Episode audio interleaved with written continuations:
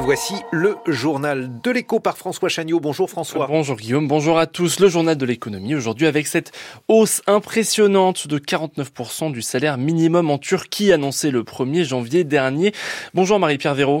Bonjour François, bonjour à tous. Vous êtes notre correspondante en Turquie, en direct d'Istanbul. Le SMIC est donc désormais fixé à très exactement 17 002 livres turcs, soit environ 520 euros.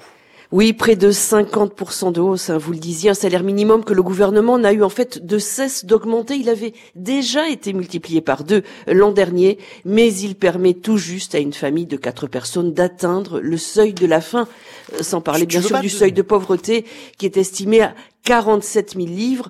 Dans une famille de quatre personnes, il faudrait que trois travailleurs travaillent au salaire minimum pour se maintenir au-dessus de la pauvreté et c'est irréaliste, hein, notamment parce que le chômage reste élevé.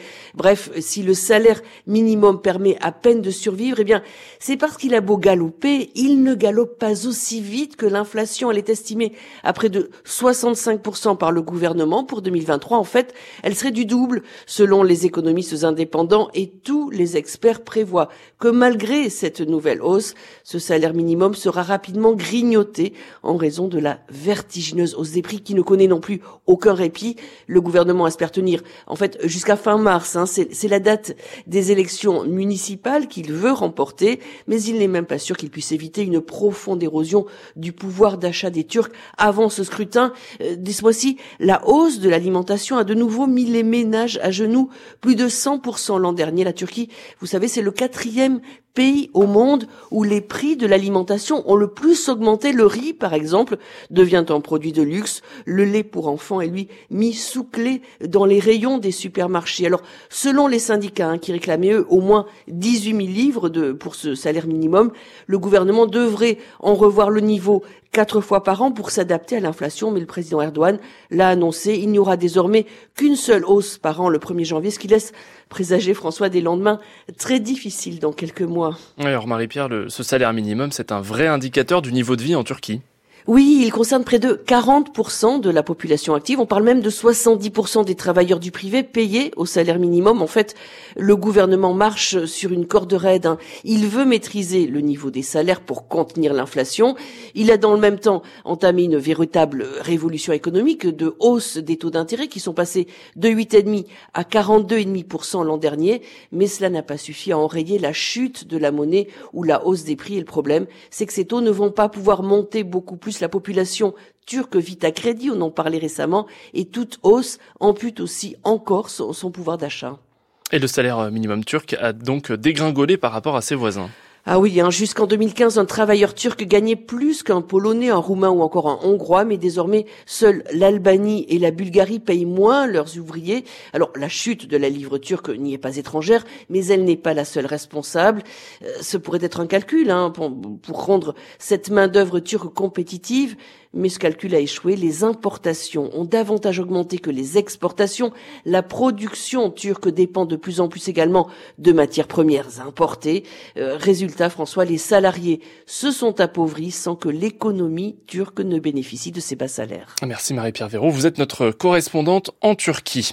Le courant ne passe plus entre la direction d'EDF et les syndicats. Les quatre organisations représentatives ont déposé hier un préavis de grève commun après l'échec d'une ultime négociation, ultime réunion de négociation sur les salaires 2024.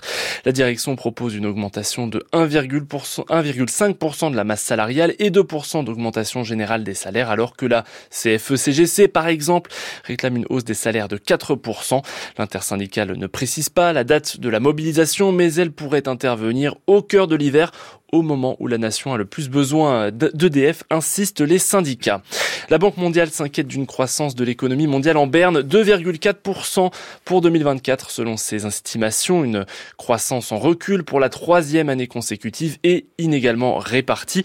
Si cette tendance se maintient, les habitants d'un pays en développement sur quatre seront plus pauvres à la fin des années 2020 qu'ils ne l'étaient avant la pandémie, analyse l'institution.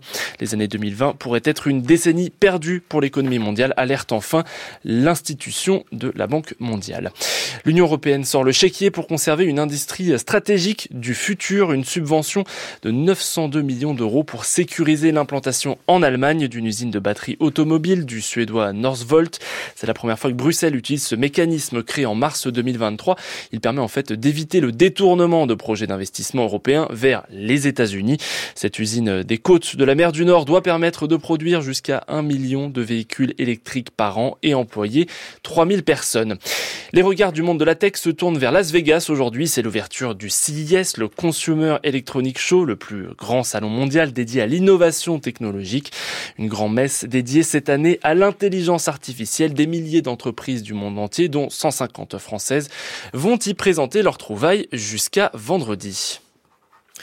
Il sera dans quelques instants L'autre journal, le journal de 8 heures, où vous aurez la possibilité d'évoquer l'acte 2 du remaniement, François Chagnot. Oui, la nomination d'un nouveau Premier ministre, elle serait imminente, et c'est un enjeu de taille à quelques mois des élections européennes. Il faudra donc choisir le bon profil, le nom de Gabriel Attal est sur toutes les lèvres. L'affaire Théo devant la justice, sept ans après les faits, trois policiers accusés de violence volontaire sur le jeune homme comparaissent devant la cour d'assises à partir d'aujourd'hui. Et puis, euh, c'est sans doute l'étape la plus complexe de la tournée diplomatique d'Anthony Blinken au Proche-Orient. Le secrétaire d'État américain a pour mission de peser sur Israël pour que son armée réduise l'intensité de son offensive à Gaza. 7h36 sur France Culture, suite des matins avec vous Guillaume Erner. Et on va immédiatement à l'étranger, François Chagnot.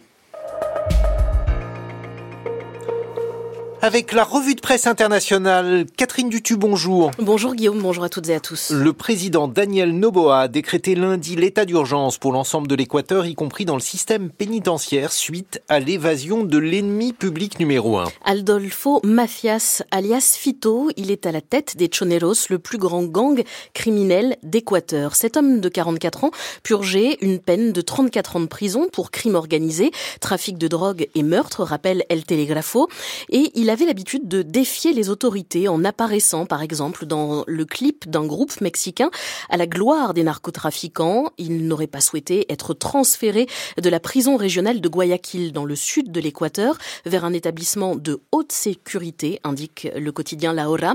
Et c'est pour cela que Fito aurait planifié depuis Noël son évasion de prison avec la complicité éventuelle de membres de l'administration pénitentiaire, affirme le journal El Universo.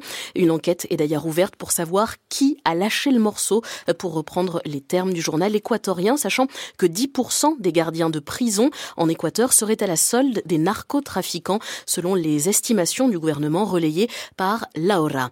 Le président équatorien Daniel Noboa a lui été élu il y a deux mois sur la promesse de juguler l'insécurité dans le pays et de reprendre le contrôle des prisons. Après une campagne